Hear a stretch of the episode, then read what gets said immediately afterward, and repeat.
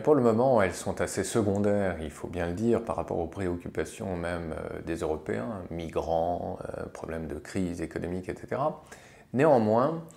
euh, le 15 septembre dernier, à Bruxelles, il y a eu une rencontre particulièrement importante entre des diplomates européens, mais pas que, c'est-à-dire également des commissaires d'exposition, des spécialistes de l'art contemporain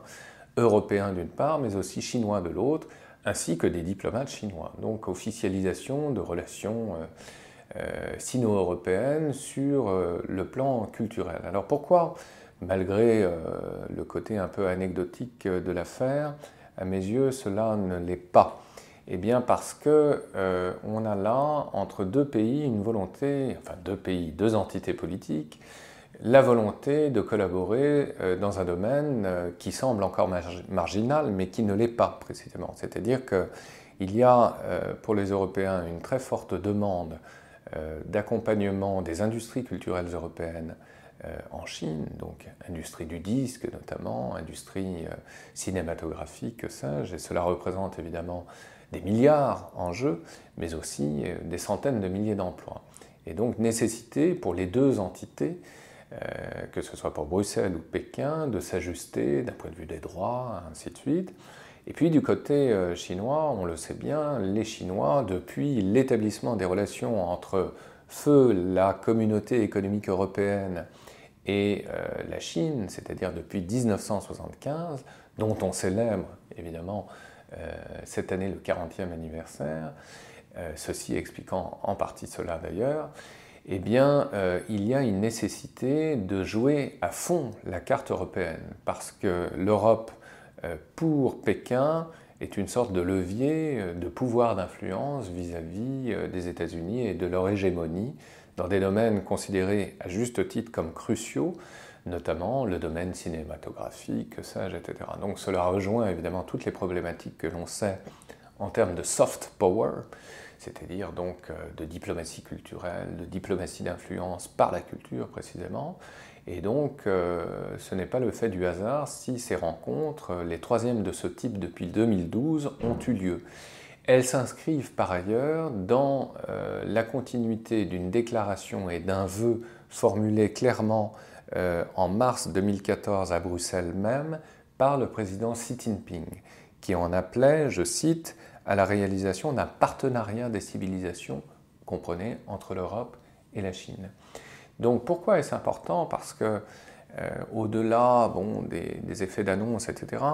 il y a des choses extrêmement concrètes qui sont en train de changer même nos vies, nos modes de vie. Pour vous donner quelques exemples que j'ai pu relever, puisque je participais moi-même à ces rencontres, donc c'est un regard que je vous livre depuis l'intérieur, vous avez, euh, pour le seul musée du Louvre, en 2013, près de 400 000 visiteurs chinois qui s'y sont rendus. Euh, c'est une augmentation de 40% par rapport à 2012. Donc qu'est-ce que ça veut dire? Ça veut dire qu'au-delà même de ce qui paraît isolé et qui ne l'est pas en définitive, parce qu'à Bruxelles, on voit notamment de plus en plus de touristes chinois, et il en va de même à Londres, etc.,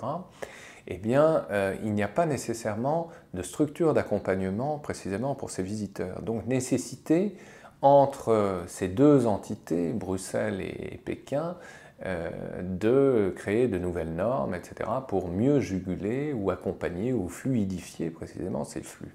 Et puis, ça veut dire, on le sait bien, on en a déjà parlé dans diverses émissions, euh, il y a un, besoin de formation de part et d'autre, mais notamment du côté chinois pour ce qui concerne donc euh, des domaines qui semblent encore marginaux, mais qui ne le sont pas non plus étant donné les enjeux économiques extraordinaires que cela représente, dans le domaine musical par exemple. Euh, tenez-vous bien, il y a 40 millions d'instrumentistes classiques de musique occidentale en Chine. 40 millions, c'est absolument considérable. Et donc cela signifierait euh, autant euh, de demandes en formation, si vous voulez. Et ce ne sont que des domaines parmi des milliers d'autres, évidemment. Mais le problème, c'est qu'il n'y a que très peu d'informations, il n'y a pas de structure d'accueil euh, pour les résidences d'artistes, que sais-je, etc.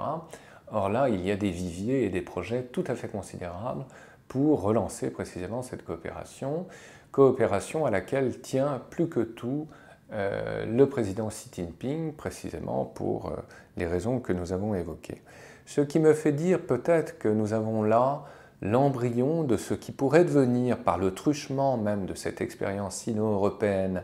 l'embryon d'un ministère européen de la culture,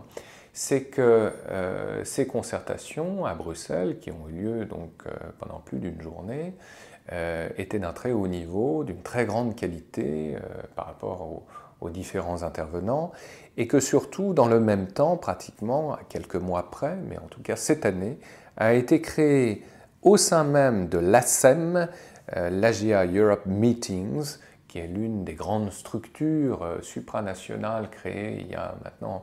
euh, plusieurs années entre l'Asie et l'Europe, a été créée la AGA Europe Foundation, l'ACEF littéralement,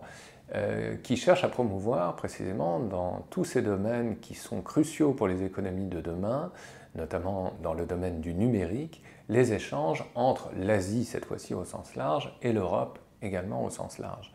Donc la Chine est un exemple parmi d'autres, mais qui nous montre bien que le volet de la culture, sur le plan institutionnel, sur le plan également euh, de la coopération économique dans les métiers de la culture, euh, devient un volet tout à fait considérable de l'Union européenne dans ses réflexions et ses rapports avec la Chine.